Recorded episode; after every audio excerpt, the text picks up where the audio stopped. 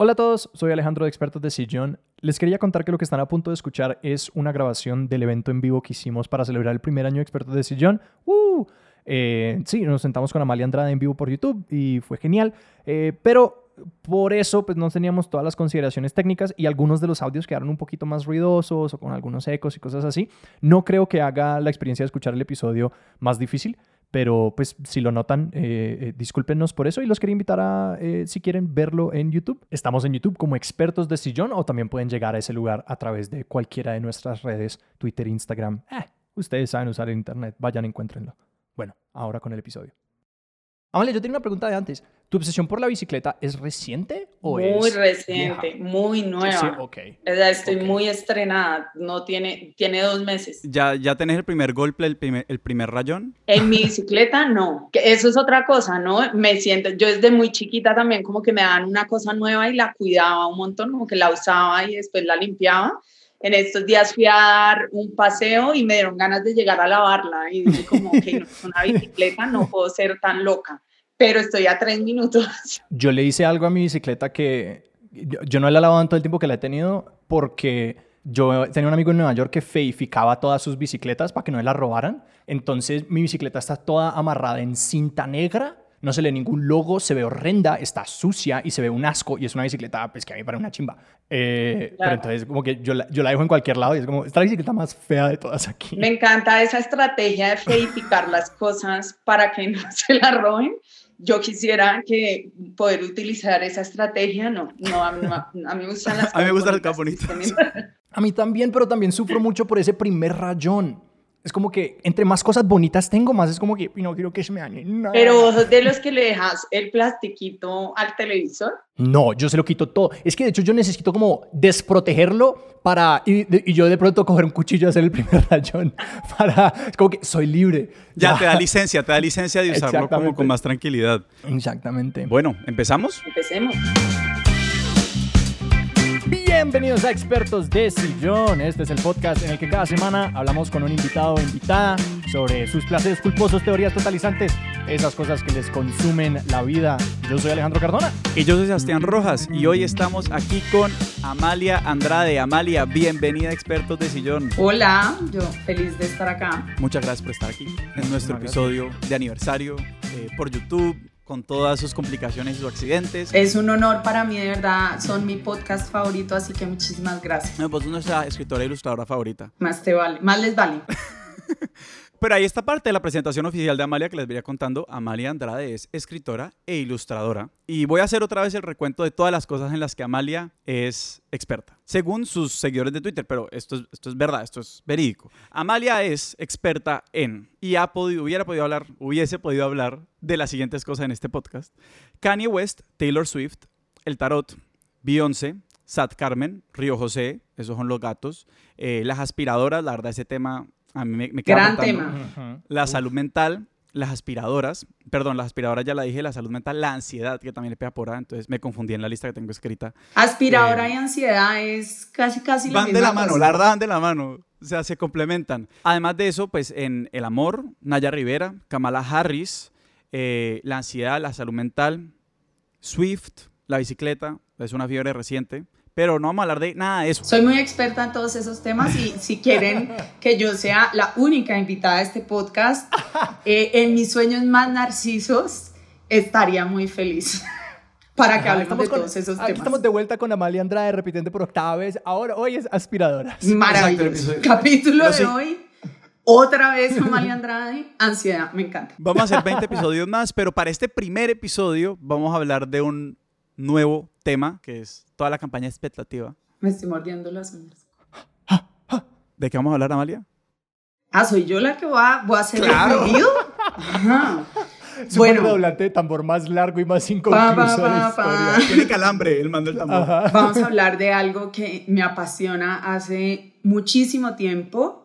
Es una pasión tan secreta y un tanto un placer culposo que muy pocas personas saben que lo tengo. Y hoy vamos a hablar de santos de la Iglesia Católica. Mi más grande obsesión y también mi colección más enorme. Como pueden ver aquí. Durante el podcast les iré contando por qué tengo esta obsesión y les mostraré, diferente, mostraré y describiré diferentes imágenes de santos. Muchas gracias por su atención. No huyan, esto es interesante, no se vayan, esperen y verán. Quédense con nosotros. Amalia, ¿dónde, ¿dónde empezó? ¿Cómo empezó esta obsesión? Esta, esta obsesión comenzó con mi miedo más grande. Eh, cuando yo era chiquita, mi mamá eh, un día eh, yo no sé, yo creo que ella pensó que, y esta es una historia que he compartido bastante como con, mis lectores, em, ella quiso compartir, creo que es del amor más bonito, la historia de em, San, la Virgen, como, la Virgen de Fátima. Ella quiso contarme la historia de la Virgen de Fátima y yo estaba ahí muy tranquila, como jugando y mi mamá me dice como, oye, eh, no sé si había como alguna noticia de los pastorcitos y mi mamá me dijo, ay, la Virgen de Fátima y yo, ¿quién es la Virgen? Y me dice, no, eh, la Virgen de Fátima es una Virgen que se, ojo a esto, se aparece y yo, momento. y yo, señora, espere un segundo. Usted me está dando esta información en la mitad de un día de juego que existe una mujer que está muerta hace siglos y se aparece. Entonces yo le digo a mi mamá, ¿aparece cómo? Y mi mamá ahí se dio cuenta que yo estaba como conflictuada. Mi mamá dijo, no, hija, no, no, no te preocupes. Se le apareció a unos pastorcitos, unos niños y yo, oh, su target son niños como yo, esto no me puede estar gustando. Todo comienza a complejizarse. Mi mamá dice, no, no, no, no, no, tranquila. Ella, ellos estaban como en un bosquecito y yo, ¿bosque? De ahí en adelante a mí me decían paseo a finca. Mi colegio quedaba literal en un bosque y yo era como, yo allá no voy. en Pi. Yo allá no vuelvo. Yo, es como, yo, yo allá no voy a ir. Y a mí me quedó demasiado miedo eh, la idea de que se me pudiera aparecer la Virgen, pero cuando yo digo demasiado miedo es que yo iba sola al baño y yo rezaba, no te me aparezcas, no, te me aparezcas, no te me aparezcas. Y yo creo que igual, hay, y, y no si bien he estudiado mucho el miedo, creo que esto es ya terror, hay una parte de las cosas que a uno más miedo le dan y las cosas que te terrifican, que al mismo tiempo te generan una pasión enorme. Entonces, en mi imaginario, por un lado, me daba mucho miedo, pero por otro lado, me parecía muy maravilloso vivir en un mundo donde habían seres celestiales que se aparecían y hablaban. Y además después yo comencé a investigar y era como, a, a una no le habló, sino que sintió calorcito. Entonces yo a veces tenía mucho calor y era como, oh, ¿Estás ahí? ¿Estás ahí? en las tardes de Cali diciendo, ¿eres tú Virgen de Fátima? ¿Eres tú Virgen de Fátima? Ahí creo que comenzó una, mucho miedo, pero mucha fascinación. Y después, en un momento crucial de mi adolescencia, em, pues yo soy, no, no soy una niña típica caleña, comencé a crecer o a desarrollarme en mi adolescencia y obviamente el estereotipo de belleza de la caleña es una mujer con curvas, una mujer, sí, una 90, 60, 90, 90, perdón. Y yo alguna vez, esto era cuando yo era preadolescente, había ido como al club y había visto una mujer que era muy plana, no tenía nada de senos. Y sentí un trauma muy profundo por esto. Ustedes tienen que entender que yo soy una persona que está expuesta al cuerpo de Pamela Anderson de maneras no, eso no está bien que estuvimos tanto tiempo expuestas a esos cánones de belleza. Y cuando yo vi esto, yo quedé profundamente choqueada y dije, mm, esto, yo entendí que eso no me iba a funcionar así en esa sociedad caleña. Y alguien alguna vez mencionó que había un santo que se llamaba Santa Lupita, que todo lo puede agrandar y yo me aferré a rezarle todas las noches, Santa Lupita, y yo, por favor, Dios mío, yo te pido, yo te pido, mira tú lo que sea, pero yo necesito tener tetas grandes. Yo, eh, lo, Santa Lupita, pero con un fervor muy grande, y lo conseguí, Santa Lupita me lo, me lo concedió. Y desde ahí yo creo que quedé, quedé enamorada. Esa fue, ese fue mi rito de, de iniciación. Y parece que desde el comienzo estabas leyendo mucho y como investigando estos santos y como intentando entender y conocer más de las historias.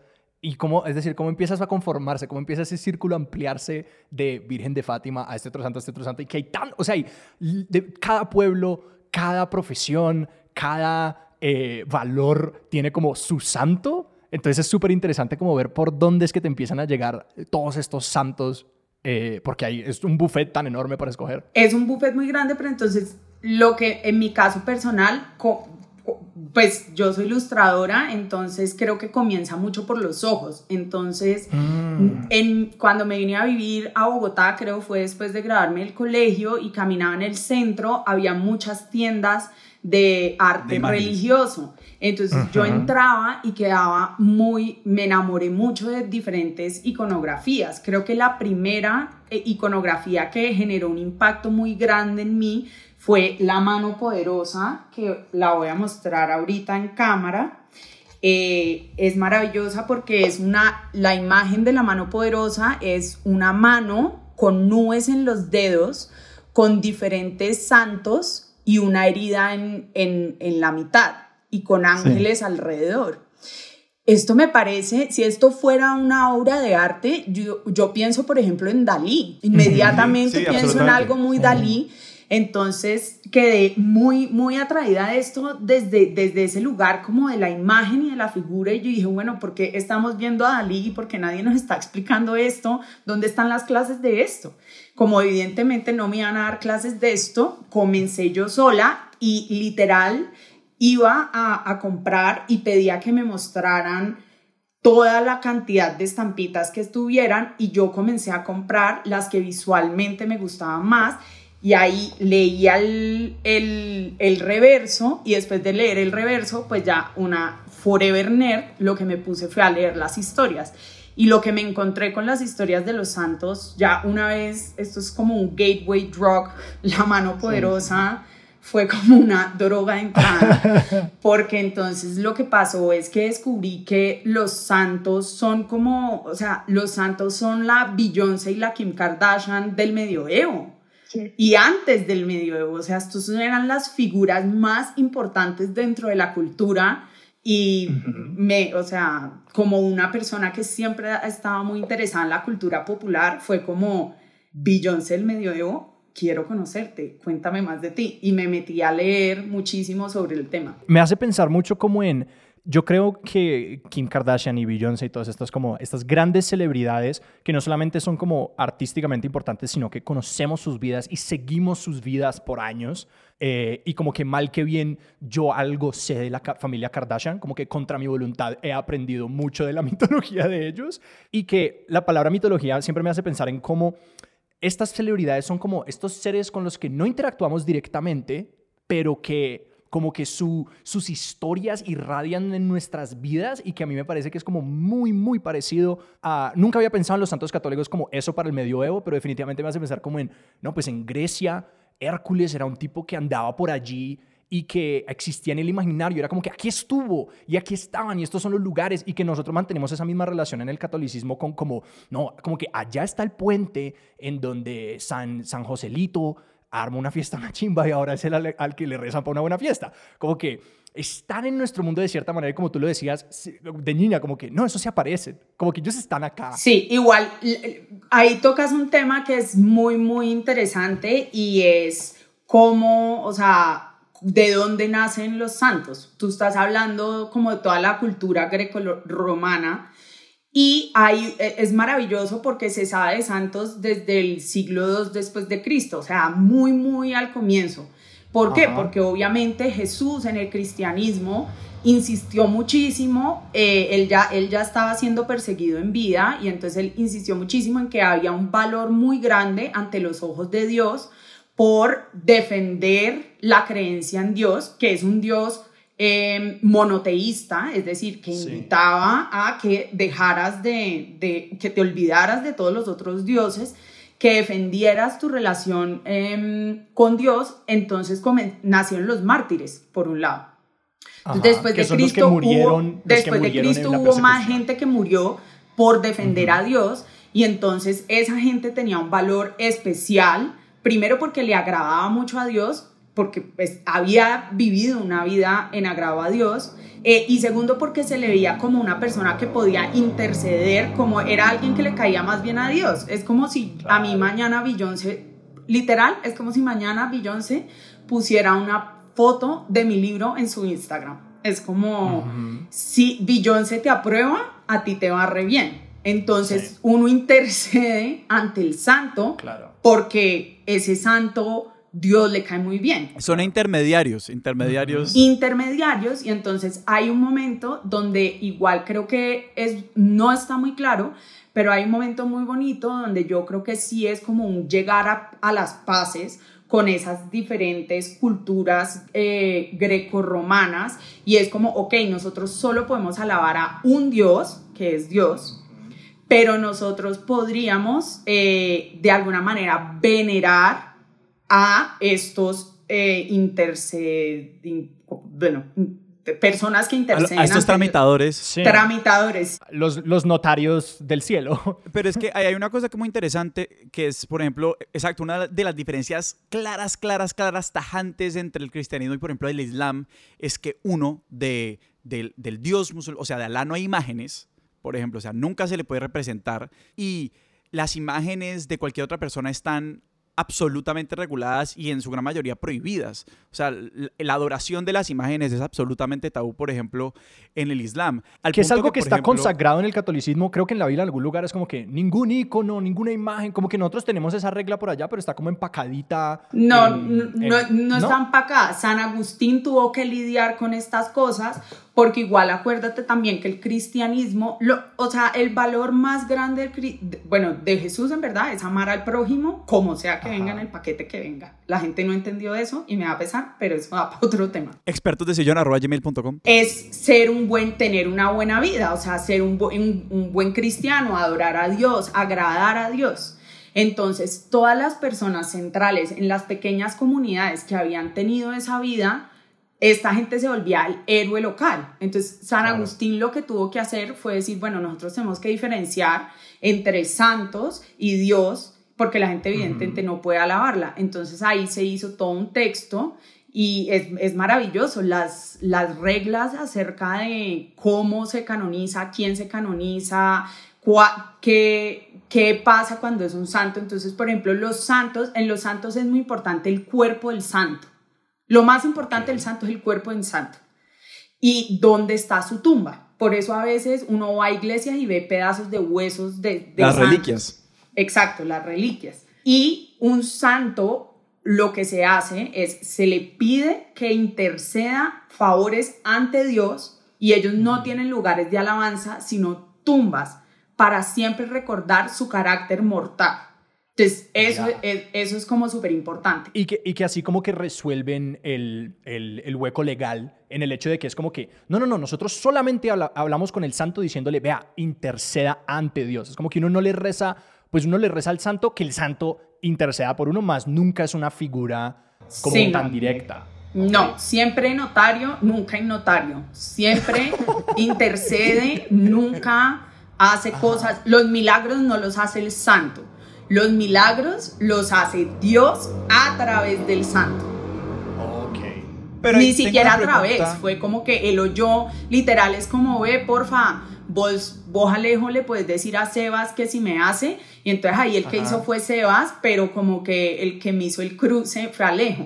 Literal, es eso. Alejandro. Pero hay una, hay una cosa interesante, no sé, no sé en qué punto cambia esto como en la historia de, de- de los santos, y es que, claro, los primeros santos todos son mártires y está, y está esta historia de como haber muerto por la fe, en defensa de la fe, eh, esparciendo la fe. Ujú. Y hay, y hay un momento, ya digamos, pues que esos son como, pues yo sé que San Sebastián es un mártir como de ese estilo, pero por ejemplo, después hay muchos santos, pues digamos que no tienen estas muertes horribles, que no tienen como estas vidas miserables, sino que como les pasan otras cosas, como cuando hay ese cambio como en, en el proceso de selección de los santos, que dicen como que, bueno, ya no solamente gente que lo desollaron y las cogieron a flechazos, las quemaron vivas, la hicieron caminar con una estaca a 300 metros subiendo una, una, una montaña. Para mí ahí es donde se pone chévere y es la razón, de verdad, creo que por la que más me gustan los santos y es porque las primeras feministas son las santas.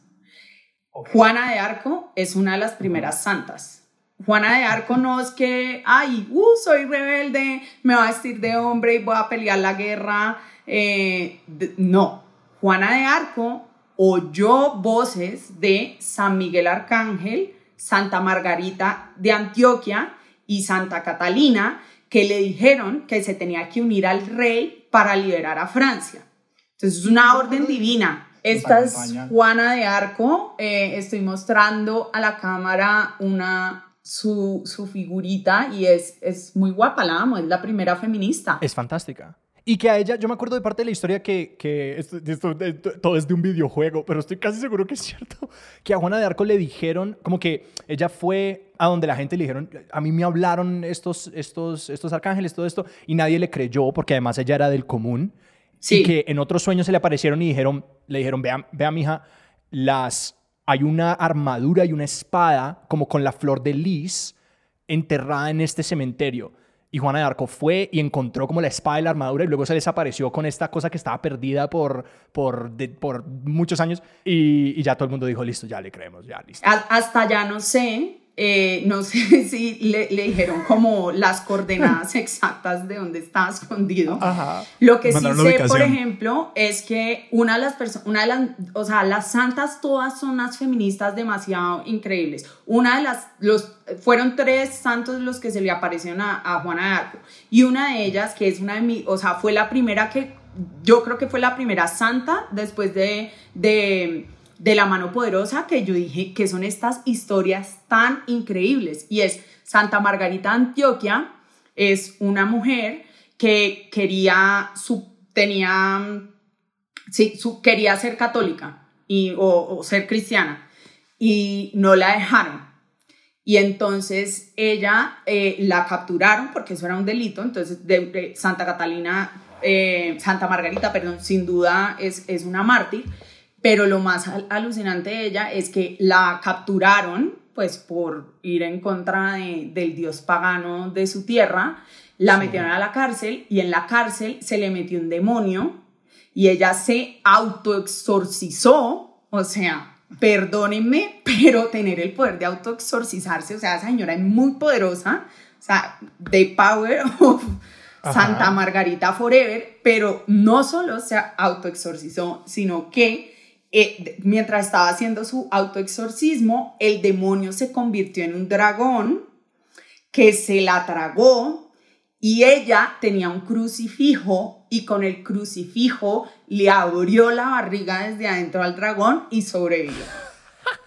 O sea, ¿cuál es el que queda metido dentro de la, de la ballena? Ese man con mechitos al lado de, Santa Margarita. Jonás. Job, o sea, Job es un pobre Bobo. no, sí, estoy esperando la serie de Netflix de, de Santa, Margarita. Entonces, imagínense igual también toda esta otra historia que uno no le cuenta, viéndolo desde, obviamente, a ver, yo soy creyente, a mí me interesa muchísimo la teología, es un área de estudio que me interesa eh, en, en, exceso, ¿no? Debería estar interesante, debería estar escribiendo más libros yo en vez de eh, leer de esto, pero esto es como con una frialdad, como como por qué y para qué están contando estas historias y por qué el catolicismo sobrevivió a través de estas figuras.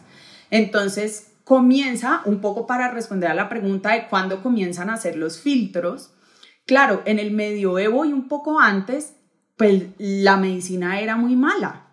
Entonces la gente se aferraba a esas figuras que acercaban a Dios al pueblo y entonces la gente decía, no, me sané milagrosamente. Mentira, o sea, era que tenía gripa y pensó que se iba a morir y se le quitó la gripa y ya. Eh, y así se volvieron muy, muy, muy populares. Después, cuando antes los santos era como por virtud, porque habían tenido una vida muy virtuosa, y después de eso, entonces cuando comenzaron a ver que están haciendo estafas, porque obviamente el ser humano desde siempre estafando, les tocó hacer eh, una, una congregación especial, que es la Congregación para la Causa de los Santos, eh, que es parte eh, que está en la Santa Sede y que es regida por la curia romana. O sea, el comité de admisiones a los santos. Ese es el comité de admisiones de los santos y hay un proceso para uno volverse santo. no es como de un día para otro, no. Me encanta haber llegado a esto porque tengo tantas dudas sobre ese proceso porque en, alguna, en algún momento uno escucha como alguna noticia de que, yo creo que la primera vez que me encontré con esto era cuando empezaron las noticias de que a, a Santa Teresa de Calcuta es como madre, madre Teresa Ella no es santa todavía, ella está beatificada. Sí, beatificada. Entonces que el proceso y que ha sido súper controversial porque además ha salido que como que yo no, yo no estoy muy bien enterado en el tema, entonces expertos de Sillón O sea, imagínense cuando quieran canonizar a alguien que, que tuvo cuenta de Twitter lo que le van a empezar a oh, sacar. Es como, pero esta persona a los cinco años dijo esto, por eso no puede ser santo. Entonces, cuéntanos sobre ese proceso, porque es como que hay, hay un sistema de, de, de como niveles de Patreon de, que uno va subiendo, eh, que es primero, ¿cómo es que es? ¿Es canon? O sea, primero uno es canon, luego beato, luego santo. ¿cómo es? Primero es venerable, después es beatificación y después es la canonización. La canonización la da solo el Papa. Eh, y hay que, eso es como, a mí me encanta porque es como el, la CIA del, de, de la Santa Sede. Eh, literal, esta ah, gente van, investigan, ¿no? Claro. van al sitio, buscan las señales del milagro, sí es, si es ahí de la Santa Sede, esa gente tiene que ir a ver si esa vaina sí pasó. Y te llaman, hay emergencias, como hubo un milagro, tiene que venir ya. En, un pueblo recóndito en Perú y tienen que ir y averiguar y, y escena del crimen porque los milagros tienen condiciones y porque la vida de los santos también, después de Santa Margarita de Antioquia, mi segunda favorita, que fue cuando yo dije, esto es demasiado también alucinante desde la parte visual, es Santa Rita de Casia.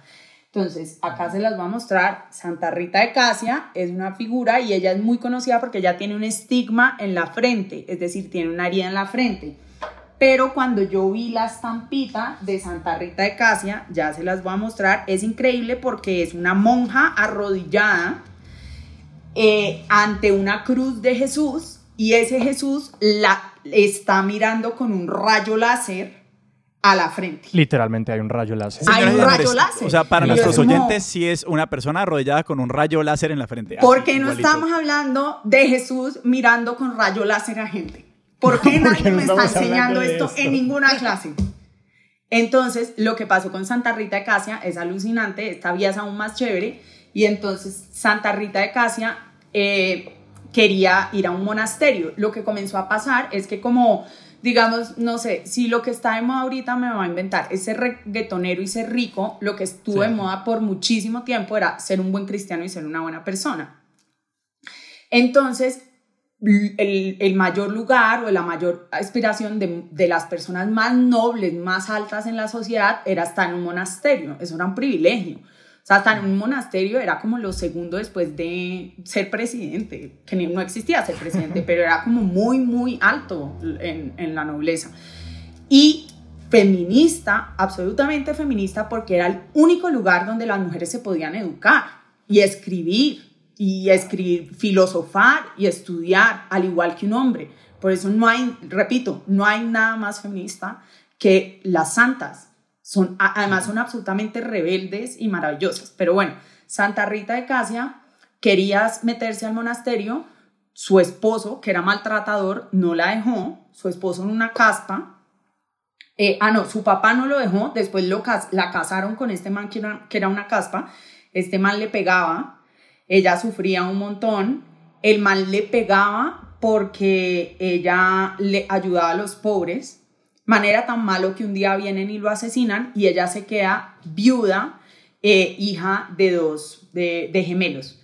Va al monasterio y le dice, porfa, acépteme ahora que soy viuda y le dicen, no, porque no aceptamos vírgenes, personas que no son vírgenes. Entonces se va triste y sus hijos están muy bravos y quieren pedir venganza por su papá, o sea, quieren matar a la gente que mató a su papá. Entonces ella le pide a Dios que mate a sus hijos para que no cometan el pecado de la venganza y los dos hijos se mueren de, de, causa natural. O sea, de alguna manera ella dijo, Dios mío, yo. Entonces, después de toda esta tragedia personal, la aceptan en el monasterio porque es como que ya, pues, ¿qué más hacemos acá? O sea, señora, si no la metemos en el monasterio. Tocó, tocó. No, pues uno sabe que, si a uno se le mueren los hijos es virgen otra vez. Eh, sí, pues yo no sé cómo fue la lógica también. Fue como que ella rezó para que le mataran los hijos y funcionó, no sabemos.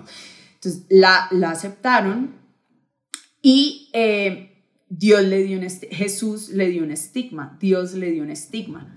Los estigmas son las heridas que replican a las, las heridas en las personas mortales que replican las heridas de Jesús en la cruz.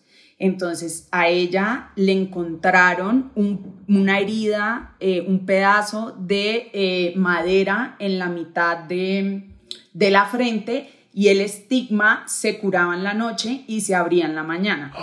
Y estos son características especiales de los estigmas. Después de, que, después de esto, el estigma le comenzó a pestar, a hacer un olor hediondo que hizo que ella viviera encerrada en un cuarto y nunca le sanó hasta justo antes de su muerte.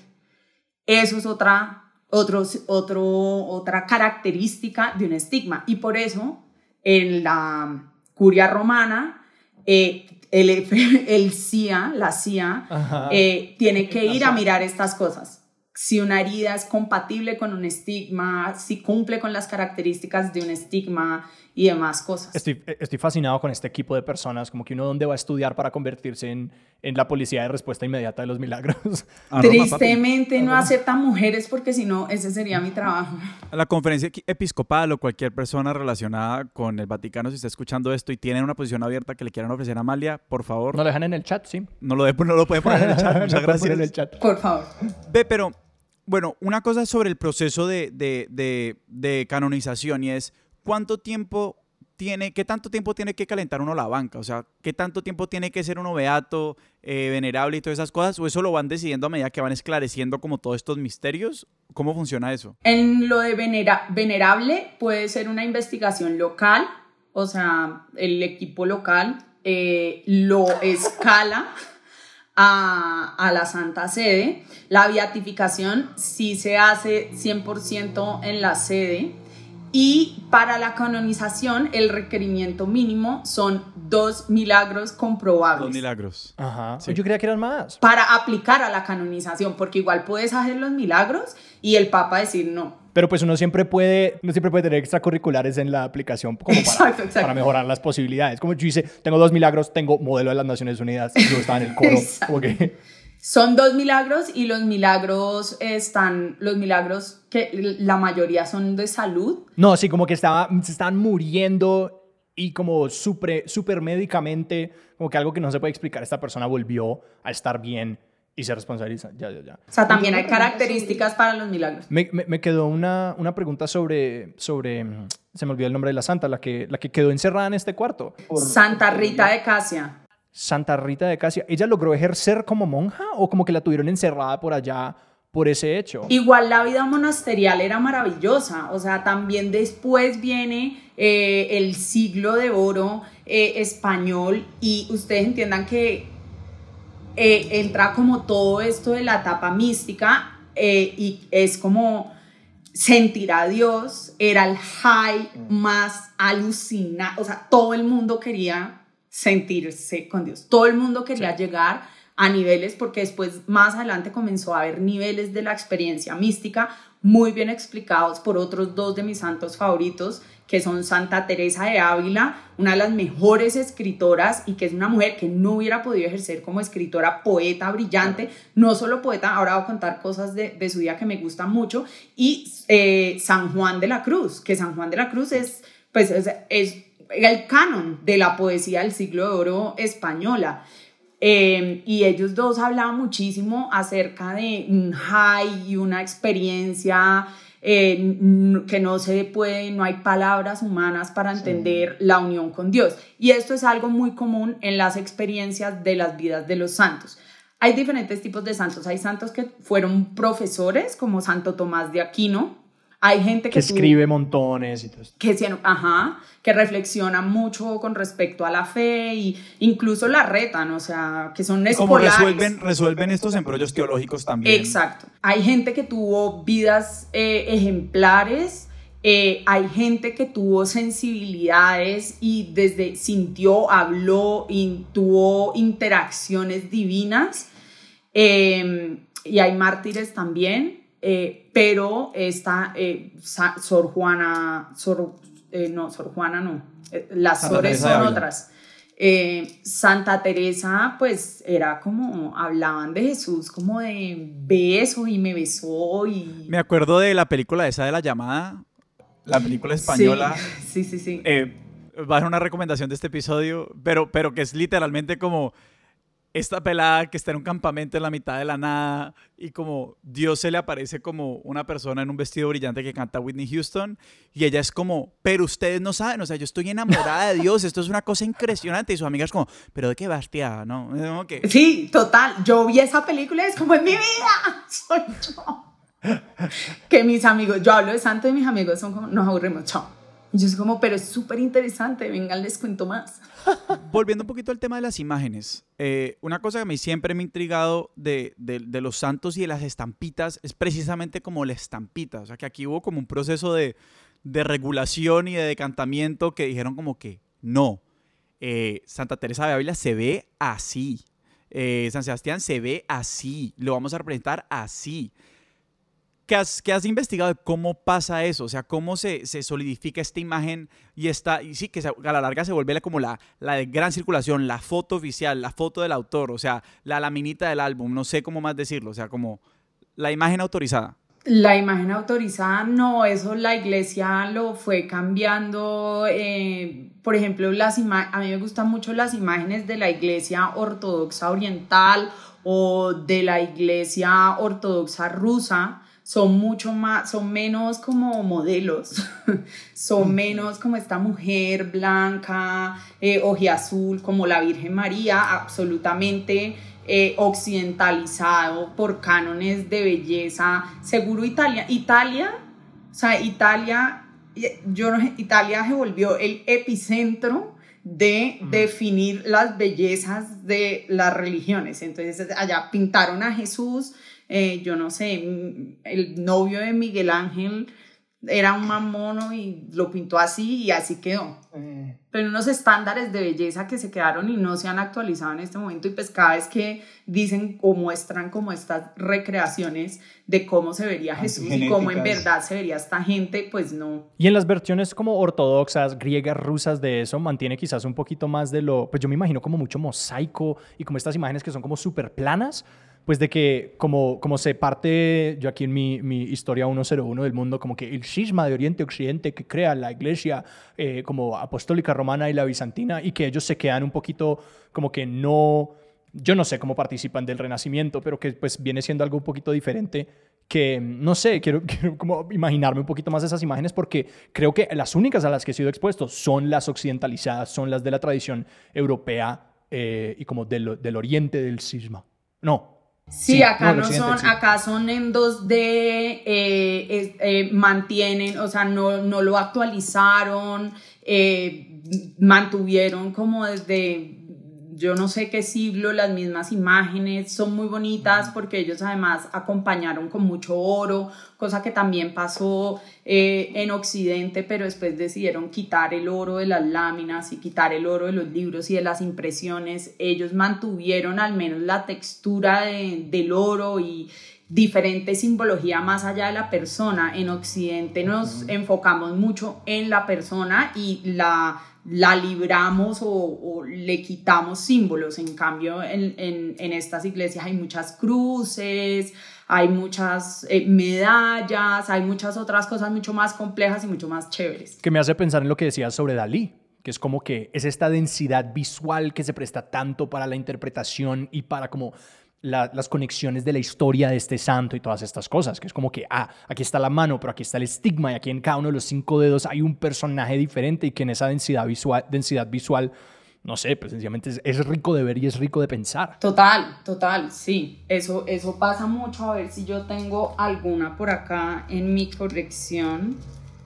Sí, acá tengo, por ejemplo, esta es la Virgen del Perpetuo Socorro, que si la pueden ver, aunque yo creo que está igual, ahí por ejemplo hay diferentes símbolos que ni idea que letras griegas, como letras, griegas. Eh, beta, sigma, omega, todas. Sí, es, es acá también, este es eh, San Miguel Arcángel. Pero es que se iba a decir, o sea, los santos también, digamos, una de las cosas que tienen interesantes es que además como que vienen como con todo su paquete de, de, de, de, de digamos, de, de lo que uno usa como cuando uno está en el teatro. Alejandro, ¿usted qué hace teatro? Ah, la, uy, los props, ¿no? Eh, la utilería. utilería. como, tienen como, exacto, como toda esta indumentaria que también tiene como todo su significado, exacto, como que San Miguel Arcángel y su escudo, como el escudo es súper importante, el escudo ya se vuelve como el símbolo de San Miguel, que es como estas vainas que les permiten como circular a los santos más allá de su imagen. Pero los, los, sí, pero los símbolos no vienen de la nada tampoco. Una que a mí me encanta es Santa Lucía, Además, otra cosa que es muy chévere de los santos es que hay santos para todo. Cuando digo para todo, es para todo. Hay, hay santos para problemas que no sé qué tengo. No, hay santos, o sea, y la imagen de Santa Lucía es maravillosa porque Santa Lucía perdió sus ojos y en este platico ella está cargando un plato y en el plato, acá en esta imagen no se ve porque es muy pobre, ella ciega y está cargando sus ojos en, en, en, un plato. Entonces, las imágenes también te cuentan una historia y te cuentan la historia de, de la vida. Hay otra que a mí me gusta mucho que se llama no Santa Teresa de Ávila, sino Santa Teresita. Y Santa Teresita siempre tiene muchas rosas. Y las rosas de Santa Teresita es porque esta también tenía un marido que, la, que le pegaba. Me encanta, me encanta que todas se liberan en, metiéndose en monjas. Eh, tenía un marido que le pegaba y ella un día se esconde debajo de, la ropa pan porque el marido le pegaba por ayudar a los pobres.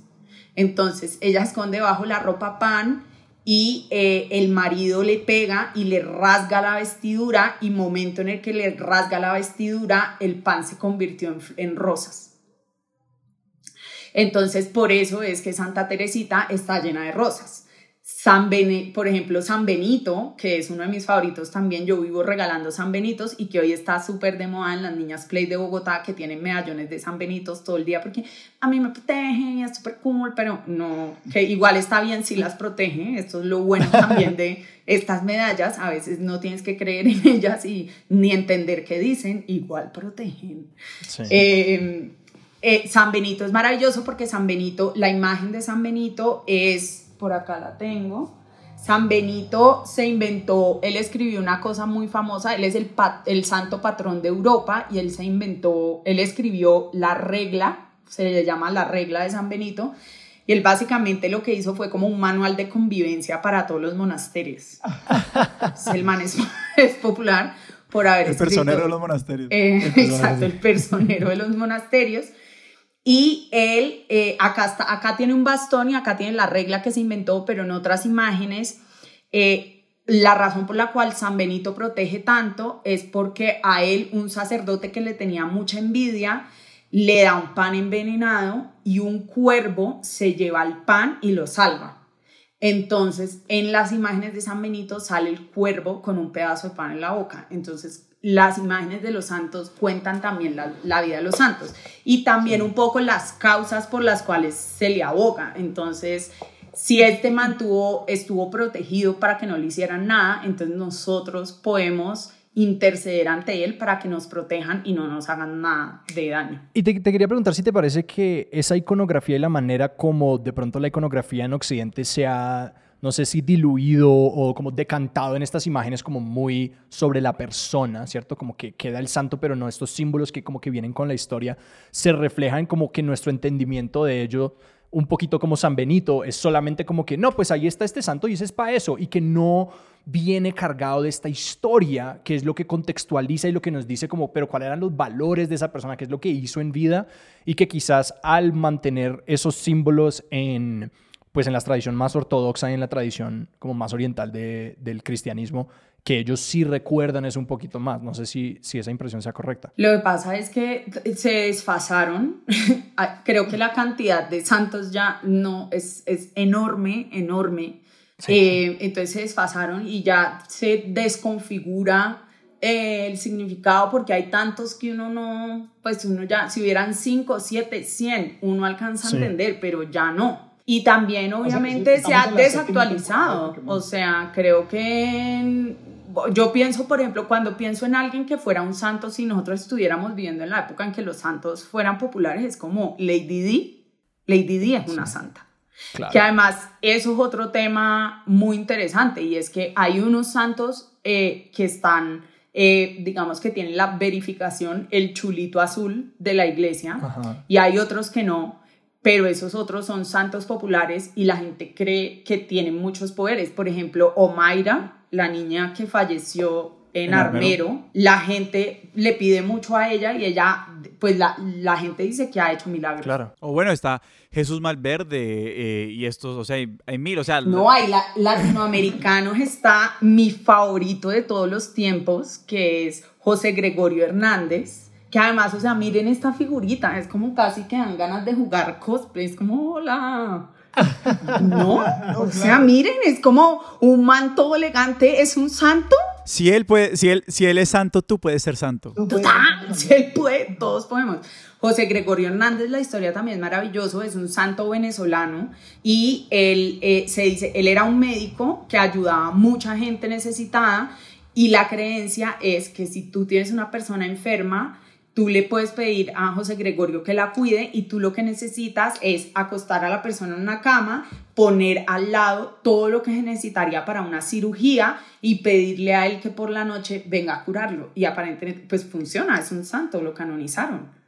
La gente hacía esto y funcionó en Latinoamérica. Y quiero preguntarte... Ustedes entienden que nosotros estamos hablando de un tema que parece súper denso y bueno, es en verdad muy denso, pero también es como, o sea, ustedes entienden que lo que yo acabo de decir ¿Es fácil un capítulo de 100 años de soledad? No, sí, claro. O sea, hay que suspender el juicio como de una forma muy pesada para, para simplemente aceptar estas cosas. Pero igual, a la larga, lo que a mí siempre me ha traído de los santos y como de yo, o sea, no estoy ni cerca de conocer como cinco santos de forma profunda, pero es precisamente como este poder narrativo que tienen, o sea, que, que la gente, o sea, más allá, que la gente se vea reflejada en estas historias es suficiente para, de alguna forma, como expandir eh, como la, la fe. A la no, y, el, y, lo que iba a agregar a eso, Sebas, es la hiperlocalidad, que lo que Amalia menciona sobre como pues, la cantidad de santos que hay, que me hizo inmediatamente pensar en cómo yo conocía los primeros 150 Pokémones, pero en este momento no conozco a los 2000 que hay, ¿cierto? es el hecho de que yo pienso mucho, en algún momento me puse a investigar, hay, como un dios romano que llama como Priapo, una cosa así, y como por alguna razón me puse a leerlo, e intentar entender cuándo existió y cómo existió y en dónde, era como que no, pues en estas provincias él era el dios de yo no sé qué, en estas otras era más como esto, y que de la misma manera el cristianismo al esparcirse por todo el mundo, esos símbolos de como que no, pues estos fueron los, los mártires originales, pues a una persona en Venezuela le dicen como que no, pues esta persona vivió y murió en Palestina y como que hizo todo esto y suena muy lejano. Entonces que al plantear esas narrativas, no solamente como en nuestros contextos, sino como que anclados físicamente en lugares que nosotros visitamos, se vuelve una iconografía muy poderosa, porque entonces como que, como así? Ese santo fue a esa colina, hizo lo que yo estaba en esa colina, como que esto me habla a mí, esto me responde a mí. Entonces que al mismo tiempo como que diluye la mitología en cierto sentido, porque pues... Sí, es que es la manera más efectiva de, de viralizar el catolicismo, porque es como tantas partes y es como, wow, es en este lugar que pasaron cosas maravillosas acá y precisamente por eso es que se abraza tanto la vida de los santos porque ayuda muchísimo a, aterrizar la, la, presencia, la existencia de Dios. Eh, de una manera terrenal. Entonces nosotros todos no sabemos la, la vida, o pues algunos sabemos un conocimiento mínimo de Jesús, de la vida de Jesús y sabemos que esta es una persona, eh, bueno, es diferente porque Él es Dios en, hecho hombre, eh, pero tuvo una vida terrenal. En cambio, esta gente que es como yo, de algo, bueno, no, obviamente no como yo, pero como otras personas. Nosotros, fresca que nosotros ponemos la, armamos la aplicación y la mandamos allá al comité. Y, mira, estoy seguro que las 300 personas en el chat, todos dicen, no, yo doy el aval. Ustedes, por favor, escriben a eh, beatifica, el proceso de beatificación arroba vaticano.com eh, y ponen Amalia, apoyo, like. y, ellos, y, ellos, lo consideran, por favor. Debo decir que los milagros que se hacen para aplicar a la canonización deben ser después de muerta. Entonces, todos los milagros que yo he hecho en vida no cuentan. tristemente. Lástima, ¿no? Sí. Tanta, Que era aún no milagrería, milagrerío ahí para nada. No, porque si no, sí sería un problema para el Vaticano, porque entonces la gente pe- le pediría el chulito de verificación a Twitter y luego es como que, y ahora quiero el del Vaticano. el segundo chulito de beatificado. Pero, pero hay un tema como con los lugares, los lugares que pues digamos alrededor de... O sea, claro, esta forma, veníamos hablando como de viralizar la religión y, y esta idea de que pues partimos, par- partamos del hecho de que pues, entonces la Santa Sede está donde le dice Jesús a, a- Pedro, si no me equivoco, es como que sobre esta, sobre esta, esta piedrita, esta es, aquí vamos a armar esto. Y, eh, digamos los, los lugares donde están las tumbas y las reliquias de los santos como siguen con esa misma lógica. Y, y esta idea, y pues en un principio eh, sirven precisamente también como para, o sea, no es solamente como expandir como la comunidad espiritual y decir como que, ay, sí, hay gente en Indonesia que cree en esto, es como literalmente para montar la franquicia. Claro, exacto. Es que eso es lo que te- eso es lo chévere. O sea, la gente, hay, o sea, hay unas cosas muy oscuras de la iglesia. Ojo que con esto yo no estoy patrocinando a la iglesia católica. Pero si la Iglesia Católica quiere patrocinar expertos de sillón, bienvenido. Bueno, mentira, si la iglesia católica me quiere patrocinar a mí también y chulear, bueno, mentira, no, yo no quiero. Em, pero eh, una cosa que la gente no entiende que también es esto, es como comenzar a ver, el, o sea, meterse en una institución que es para mí la institución más poderosa del mundo aún hoy en día, aunque esté perdiendo, o sea, está perdiendo followers a lo que da. Sí. O sea, cada minuto pierde No se ayudan, no se ayudan. no se colabora, pero sigue teniendo muchísimo, muchísimo poder. La gente no alcanza a entender cómo funciona esta institución. Entonces ustedes entienden que con lo de los peregrinajes, estos manes montaron franquicia y no solo montaron franquicia, sino agencia de viajes. O sea, píllele, le tenemos. CIA, le tenemos. Viajes, le tenemos. Carticas para que los niños jueguen, vea. No puede guiados. intercambiar las carticas. Esa gente es una visionaria. No, pero, pero pues, digamos, hablando como de la religión como espectáculo, pues que, o sea, el espectáculo es una parte fundamental de la experiencia mística y de la experiencia religiosa y como de sentirse parte de algo que lo trasciende a uno. O sea, es que hacer un peregrinaje es una cosa muy impresionante. Sí, ay, sí. O sea, yo trivialicé muchísimo las peregrinaciones. Las peregrinaciones son, pero yo, yo, yo ahí eh, estoy en, en desacuerdo contigo. Yo creo que la experiencia religiosa es espectáculo, la experiencia mística no lo es. Ok, sí, no, esa, esa distinción la podemos hacer. La peregrinación eh, es una experiencia mística y es muy bonito también cuando uno lo piensa en términos de, nosotras, de, nosotros, de nuestra generación. Eh, alguien el otro día me, me preguntaba como cuando yo quise ser escritora o me preguntaba más puntualmente sobre el lanzamiento de mi, de mi primer libro en inglés que fue en, la editorial eh, anglosajona ma- más grande, que es Penguin Books, y lo lancé en Strand, que es la, la, la librería más grande del mundo. Entonces, Eso es un peregrinaje. Exacto, entonces alguien me dijo como que, como, ¿cómo te sentiste? Y yo le dije, mira, cuando en mis primeros trabajos, yo literal, o sea, y esto eh, estoy siendo honesta, el día que yo comía atún con arroz, ese día yo era rica. O sea, ese- eso era como, uff, festín. Porque el resto, yo lo que comía era arroz, una sopa de, de fideos nor, pre, y yo pedía una papa, dos habichuelas y una zanahoria, y eso a la tienda, esto me costaba 3 mil pesos, y eso con arroz era mi comida. Y yo lo que hacía era ahorrarme toda la plata para viajar a Nueva York y la razón por la cual viajaba a Nueva York era porque allá estudiaban mis amigas, entonces donde estudia la amiga de uno y uno tiene vivienda gratis es donde uno pasea. O sea, no, no hay otra cosa. Y yo me iba allá eh, a, a quedarme en casa de mis amigas y era un peregrinaje ir a esto que, que si hay gente acá que ha ido, son kilómetros de libros, son Ah, tres, fantástico. cuatro pisos de libros, es una cosa muy, muy bonita. Eh, y me acuerdo de Que hasta, yo- hasta fuera de la tienda están los libros. afuera total. Y yo, yo quería y yo decía yo quiero eh, lanzar un libro acá. Y era un peregrinaje que yo hice muchas veces. Entonces sí es una experiencia mística.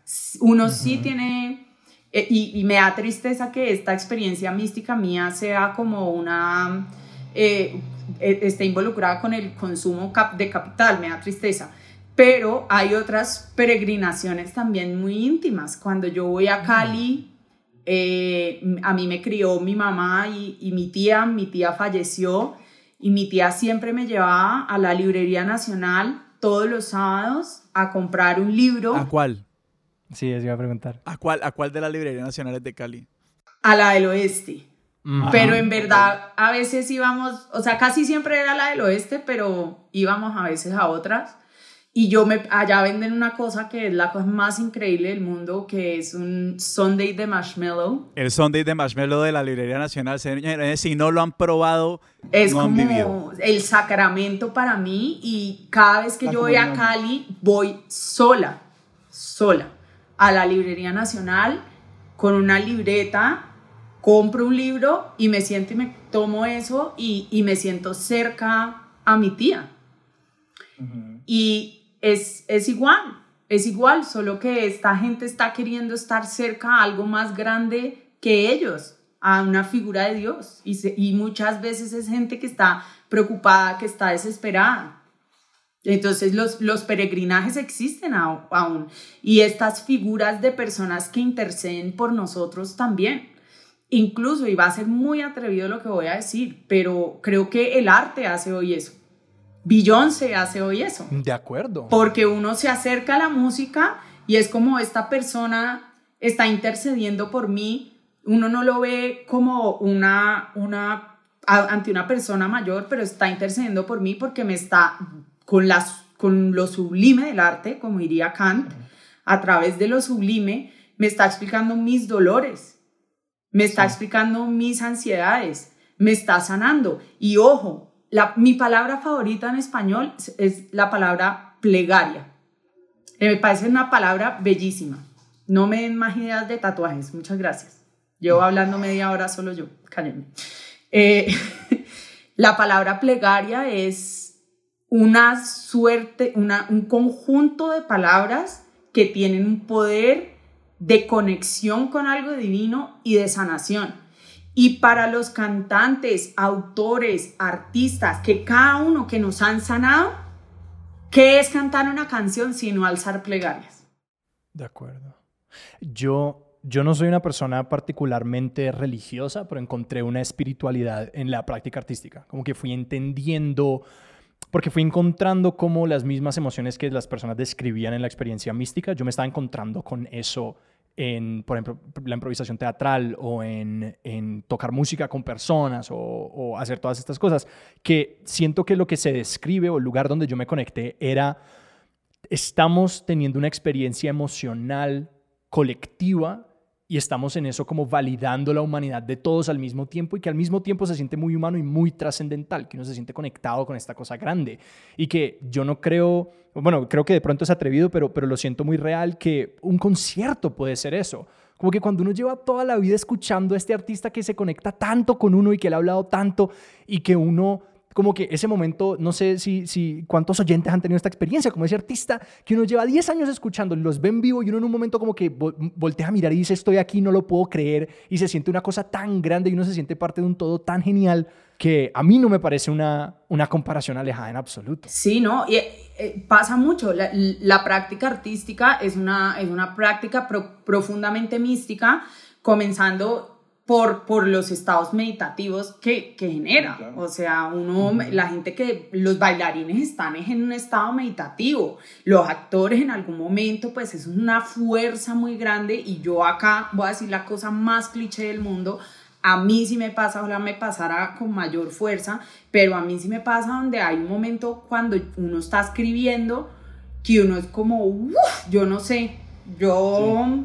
O sea, yo te puedo decir que aquí estas tres cosas soy yo. No es que uno diga, uy, se me metió un bicho y escribió el libro por mí, pero sí se siente una energía de una cosa que uno está ahí como canalizando unas vainas muy fuertes. Entonces, eh, yo sí creo. Y que también pasa mucho cuando, yo no sé si ustedes han conocido a alguien que de verdad admire mucho y es muy fácil que uno le den ganas de llorar. Y es muy loco porque uno es como que marica, primero uno es como que boleta, que oso, o sea, esta persona, qué sé yo, me va a firmar el libro, me va a hacer un autógrafo o está al lado mío y yo, yo, ¿por qué estoy llorando? Yo no entiendo por qué estoy llorando. Y un poco es eso, es como que esta persona ha tenido, es un desconocido, pero ha impactado mi vida de unas maneras. Obviamente acá podríamos hablar de psicología, de muchas otras cosas, pero en, en, este caso, en esto, es una persona que me ha tocado de una manera tan, tan profunda que me sobrepasa el acercamiento que tengo. No, pero y hay algo, y hay algo, yo, yo he participado en peregrinajes a como sitios religiosos. Eh, y yo, yo pues, digamos, yo siempre, eh, mi relación con, esto tal vez en, el episodio que, que, hicimos con, con Martín de eh, Espiritualidad sin Dios lo conversamos un poquito, pero, pero, pero digamos, si bien tengo mil reservas sobre la religión organizada y la iglesia eh, cristiana o católica y lo que haga o deje de hacer. Yo también las tengo. Yo no tengo ningún... No, Expertos de sillón. eh, hay una, hay una cosa que, que a medida que, y, de hecho como lo poquito que sé de, de, Santos fue una cosa que me, que, me, que me ayudó mucho a empezar. Y esto que estás diciendo me ayuda muchísimo como a, a pensar precisamente por qué son los santos los que, o este tipo de experiencias los que me han ayudado como a anclar mi espiritualidad de una forma más, más, más sólida. Es que yo me acuerdo, eh, bueno, el peregrinaje que yo hice fue el Camino de Santiago y lo hice eh, en un, en, pues tenía muchos objetivos, pero uno de esos, eh, bueno, eh, no, no viene al caso, pero, pero el, el, caso es que igual fueron cinco días, eh, fueron seis días caminando, son, son, más o menos 20 kilómetros diarios, 30 kilómetros diarios en un buen día. Eh, además lo hice con mi hermana y con mis papás, lo hicimos todos juntos. Y, y, obviamente al principio uno arranca y uno habla y pues uno se aburre y pues ya empieza como que cada uno por su lado y todas las cosas, pero los momentos donde yo verdaderamente sentí que estaba teniendo una experiencia mística no, no eran verdad, yo no, yo no las atribuyo como al poder de imágenes y de, y de como que, que, alguien intercediera por mí en una cosa que me trascendía y este tipo de cosas, pero era la conciencia de saber que yo estaba caminando o recorriendo un camino que había sido recorrido por millones de personas antes de mí por cientos de años. Y eso no es una, o sea, y eso no es una experiencia divina, sí, o sea, es algo absolutamente mundano y humano. O sea, son muchas personas que han caminado el mismo camino. Pero que eso, digamos, tan, por ponerlo de una forma tan mundano a la larga, es, es esa, esa experiencia mística de conectarnos con algo que nos trasciende y que, y que, y que es mucho, mucho más allá de nosotros mismos. Cuando uno está como de cara a una cosa natural impresionante y como a mí me pasó eh, también en, en un desierto y yo pensar, estas piedras son siglos de agua y viento y esto es todo lo que yo tengo enfrente, pero es impresionante, o sea, y, yo estoy aquí, o sea, como que, y los miles de años en estos sedimentos. Eh, pero lo que iba con eso es que lo que me parece que es... ¿Estoy, estoy a una pregunta? Como, esto, no, y esto, eh, comentario, comentario, comentario, pregunta, Amalia, perdón, comentario pregunta. No, me encanta el comentario pregunta. Viniendo, estamos en el espacio del comentario pregunta. exacto, expertos y yo no son comentarios preguntas. Pero eh, a lo que iba con todo esto es que eso, es lo que vos decís, cuando uno, cuando uno lee estas historias de esos santos y uno sí se identifica con ellos. Y, esto lo que nos da es como una gramática para conectarnos, o sea, para acceder a estas cosas que son tan grandes. Estas canciones, estos conciertos son esa llavecita para conectarnos a esto más grande y, y verdaderamente como que si le tienen que decir Dios, díganle Dios. Y si no le quieren decir Dios porque les estalla mucho, como que vivan su vida como les dé la gana. Pero, pero esta sí es como la experiencia mística y por eso te quería preguntar, en un mundo en el que, eh, o, digamos en este momento donde verdaderamente ser religioso, tener una práctica religiosa y anclada sobre todo a la Iglesia Católica, pues que está enlodada y pues en la encrucijada por muchas cosas, eh, ¿cómo es hablar como con la gente de una obsesión por los santos? O sea, ¿cómo, cómo has logrado como invitar a otra gente a este mundo? no, mis amigos no he podido. Mis amigos han, mis amigos sin embargo son muy generosos y entienden y eh, hubo momentos de, donde yo tuve depresión, estaba muy triste y recuerdo con, con mi mejor amigo los planes era ir el sábado y, no sé, almorzamos en algún sitio, caminamos un rato y después íbamos a tiendas de santos a comprar santos y, y esos eran mis sábados y eso, eso me dio mucha, mucho, mm, fue bonito ese, ese ritual, me dio mucho amor en el corazón. La gente, yo no hablo mucho de esto porque la gente juzga, es que también es lo más chistoso que a mí me parece lo más triste, es esta idea de si uno es inteligente, entonces uno no cree en Dios. Y es como, ¿qué correlación? Eso no tiene ninguna correlación. O sea, primero, si eres tan inteligente, entonces tienes que leer qué significa creer y qué significa fe, porque ahí ya no estás haciendo el match eh, y ya también como que se vuelve una cosa eh, eh, generalizada, como tenemos estas listas de qué es una persona que admiramos y qué no es una persona que admiramos y las tenemos como sin ni siquiera pensarlas y es como persona que cree en Dios, entonces ya no la admiro o ya no valido su experiencia de vida porque cómo es que esa persona que tiene acceso a tales y tales cosas, entonces cree en Dios.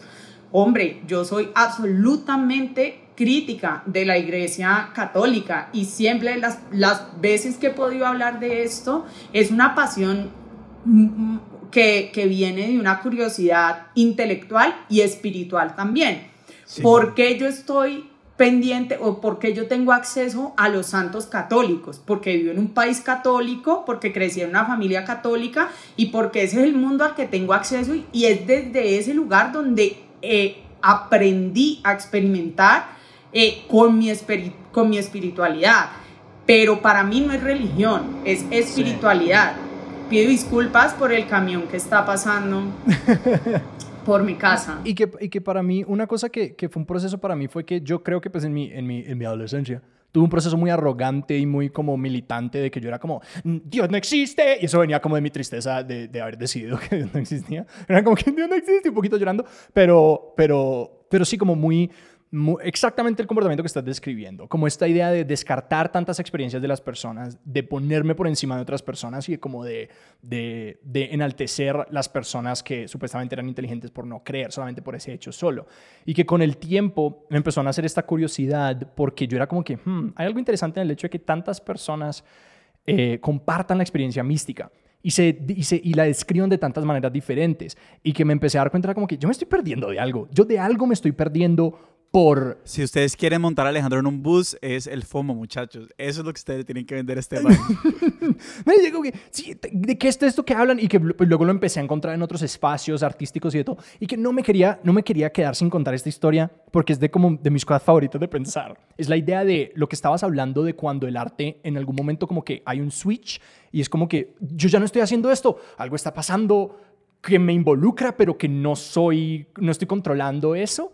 Que yo no sé si esta historia es real, pero para, mí, mí lo es. La idea era que la idea del genio, esta palabra que nosotros usamos para describir como a la persona de gran capacidad creativa, solamente describe, es como un descriptor de una persona a partir del renacimiento, como del renacimiento para acá. Que antes de eso, la idea romana del genio era muy parecida a las musas.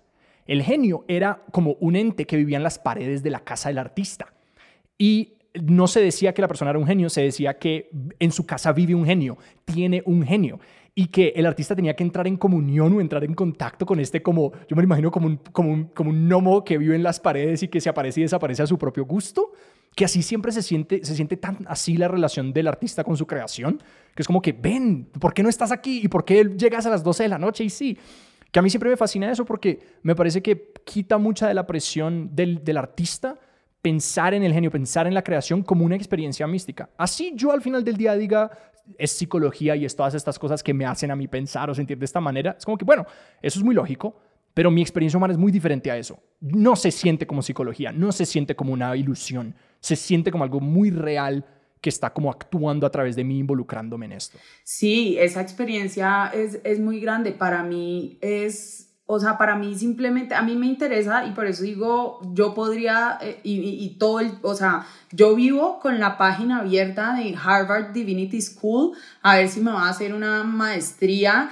en, en estudios teológicos. A mí no me interesa solamente... A la gente de Harvard, por favor, nos pueden escribir en, los comentarios, por favor, al equipo de admisiones de Harvard Divinity School, que sabemos que están aquí. Aquí pueden dejar su, su correo. Y además creo que esa facultad es como de cinco personas de lo poco. Es muy pequeño, es muy pequeño.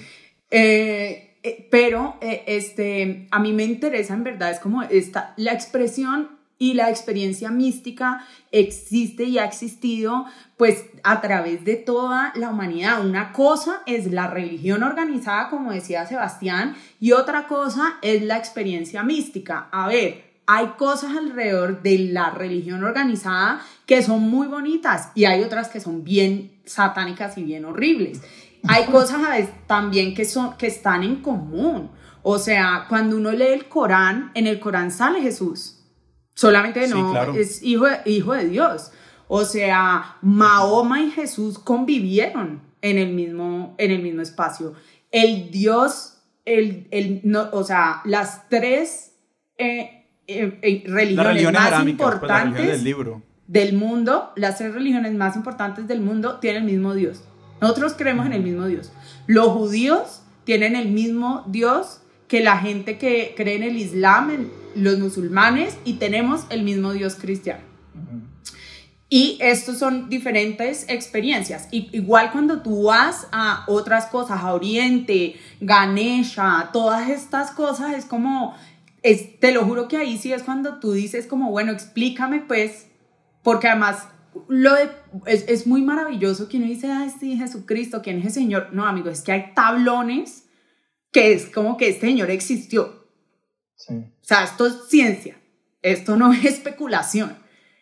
Entonces, es, a mí sí me parece y me parece que hay, muy, hay algo muy interesante ahí que me, que me llama muchísimo la, la atención desde un lugar eh, académico, intelectual, desde un lugar espiritual.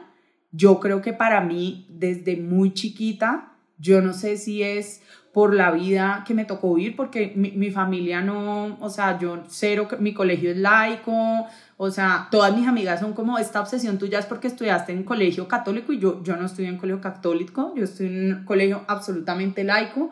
Eh, mi familia, pues, o sea, las cosas más normales, yo no iba todos los domingos a misa, mi mamá a lo mejor me decía que sueñe con los angelitos cuando me iba a dormir. Eh, pero yo sí creo, desde muy temprana para mí es muy rotunda la idea de que existe algo que es más grande que yo, pero que está en mí también. Y para mí eso me parece, por ejemplo, que se materializa muy bonito cuando dice que Dios, Dios nos hizo a imagen y semejanza. Y creo que ahí quiero conectar, tal vez para que vayamos cerrando, eh, con la idea del artista, y es cuando dicen que Dios nos hizo imagen y semejanza, que ojo, esta frase está en todas las religiones, no solamente en la religión católica, es que nosotros venimos de un Padre creador y la conexión de nosotros con Dios es que nosotros tenemos la capacidad de crear. Todo lo que existe alrededor nuestro lo creó un humano el celular, el computador, el internet, el tinte de mi pelo, eh, las canciones y los libros son creadas por un, por un humano. Y eso significa que los seres humanos somos divinos. Y para mí eso sí es claro como el agua. Esa, eso es en lo que yo creo. Hay una cosa que, que, que venía pensando como cuando, cuando pues digamos, llegamos al tema de los santos, inclusive al principio como que hablábamos de, de los santos como estas celebridades del medioevo. Eh, digamos, hay una, hay una, y sobre todo hoy en día, como que hay una dimensión, digamos, la, la pregunta corta es como si algún santo, eh, si algún santo eh, te ha quedado muy mal y tengas como resentimiento frente a algún santo porque no te haya hecho un cruce. No, yo, es que poco, poco, poco pido cruces Sí, a mí sí me quedaron muy mal con un cruce y era el cruce que yo quería que un milagro salvara a mi tía, que era como si mi mamá y se murió de una enfermedad horrible además. Y yo lloré mucho rezando así como que yo creo que además también eso que dice que nadie cree en Dios hasta que el avión se está cayendo o le está muriendo a alguien. Pues sí, debo decir que es verdad. No lo del avión, por favor, cruzando dedos, no me fallen con eso nunca. Eh, pero sí, pues se murió, no, no hubo milagro. Eh, y creo que mucha gente se enfrenta mucho con Dios cuando se muere alguien que, que quiere mucho, cuando uno le tiene que ver sufrir. uno dice, ¿dónde está Dios? Esta persona maravillosa. O sea, explíqueme por qué hay esta gente inmunda viva y este ser de luz se murió, esto no. Eh, que eso es una gran pregunta, la responde Job en, el, en la Biblia, por si quieren leer. Chao.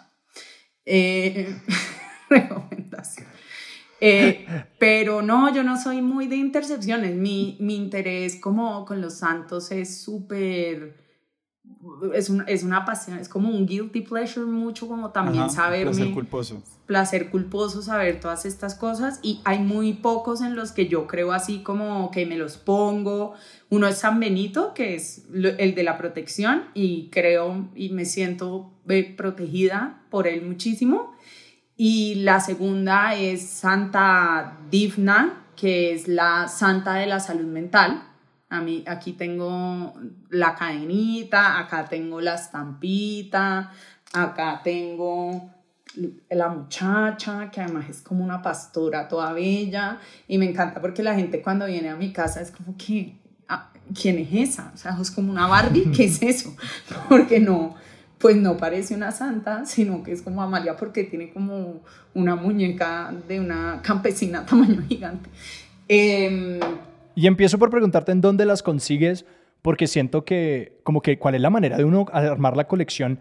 Es como viajando y viendo como los santos locales y los santos de cada lugar y como todo esto. Y amplio la pregunta a si, si le quieres como eh, y a- apuntar a las personas a un lugar que quedaron con la curiosidad de quizás, no sé, sus santos El locales. o diccionario los- Larousse ilustrado de Santos. No, mentira, no sé si existe, pero si no sí, sí existe, lo existe, sí existen los, los diccionarios, sí, Larousse, Oxford, para los santos ingleses, irlandeses, escoceses, eh, Penguin, Diccionario de Santos, Enciclopedia de Santos, Ilustrada, eh, la rama, de los la rama de estu- del estudio que, es- que se dedica a la vida de los santos se llama la agiografía La geografía, sí. a geografía por, por si les interesa.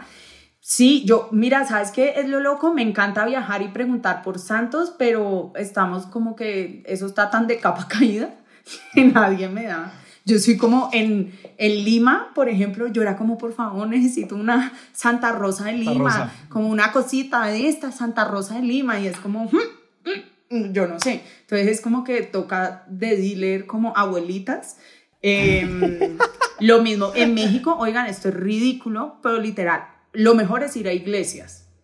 En iglesia uno consigue muchas cosas, pero en, en México yo era como que quiero una eh, Virgen de Guadalupe, donde venden una estampita de la Virgen de Guadalupe. Eran como, ¿de qué hablas? Duérmete, chao. Pues eh, con, con suerte este podcast puede ser un punto de entrada para muchas personas a ver que los santos son más que unas estatuas insulsas que uno se encuentra a veces en el camino en pueblos pequeños y en lugares recónditos del mundo. Amalia, si alguien te quiere encontrar en redes y que con suerte estés posteando más de, de santos en el futuro, eh, ¿a dónde te pueden encontrar? Estoy en todas las redes, había así por haber. Estoy, soy nueva incursionando en el mundo del TikTok. Soy millennial, no me juzguen. Eh, y me encuentran como Amalia Andrade, guion al piso. ¿Y los libros dónde los encuentran? Donde vendan libros, encuentran mis libros en toda Latinoamérica. Si están en Estados Unidos, apoyen a las librerías locales, eso es muy importante. Eh, pero también están en Amazon, en los principales eh, lugares de venta de libros en Internet. Para Latinoamérica está Busca Libre. Estamos también en España, Italia, Alemania. Donde hay santos, está mi libro. Muchas gracias. Me tiran uno. Y, creo que, y, te- y ténganse, y ténganse los que quieran leer el, el último libro en inglés porque en octubre sale la traducción. Ah, Estoy muy emocionada. Octubre 6, cosas que piensas cuando te muerden las uñas. Things, things we think about when we bite our nails. Exacto, todos los Estados Unidos. Sebas, ¿a nosotros dónde nos encuentran en redes? A nosotros nos pueden encontrar en Twitter como arroba experto sillón, que es muy trágico. Eh, en Instagram como arroba expertos de sillón. Nuestro correo electrónico es expertosdesillón arroba gmail.com. Y se puede suscribir a este canal de YouTube, que es aquí donde están ahora, eh, porque aquí vamos a tener este episodio y pues todos los otros episodios, eh, si les da pereza, todo. Hoy estamos lanzando nuestro nuevo logo. Eh, Que quedó imagen. increíble. ¿Dónde está mi, mi mug? Me quedé esperando el mug. Va en camino. No había secado la cerámica y pues no te queríamos mandar una cosa que fuera a dañar. Pues felicitaciones por, por, por ese año. Estoy muy orgullosa de ustedes. Estoy especialmente orgullosa de Sebastián. Sebastián sabe por qué. Eh, y es un honor para mí estar acá. A todos los oyentes, gracias por oír esta hora y veinte acerca de un tema cuya vigencia no es precisamente actual. Eh, vigencia toda, estamos si desde desean, el dándole eh, duro. si desean eh, recibir, eh, eh, hacer alguna queja con respecto a este programa y desean oírme hablar sobre otras cosas que atraen mayores masas, por favor comuníquense con estos dos señores. Muchas gracias. ¿Y ya dijiste todas las redes, Sebas? Sí, señor, nuestro, Ah, nuestro logo es de Sebastián Márquez. Sebastián Márquez es el nuevo logo. Sí, nuestra música, como siempre, es de Juan Esteban Arango. Amalia, mil y mil gracias. Muchísimas gracias. Mil gracias. A ustedes chicos, un besito. Y a, nuestros, a nuestra audiencia, muchísimas gracias. Los esperamos en, en todas las redes. Esperamos eh, oír de ustedes pronto. Expertos de Sillón es un proyecto de Sara Trejos, Alejandro Cardona y Sebastián Rojas. Yo soy Alejandro Cardona. Y yo soy Sebastián Rojas. Hasta la próxima. Chao, chao. Adiós, adiós. Adiós, adiós. Bye, bye, American Pie.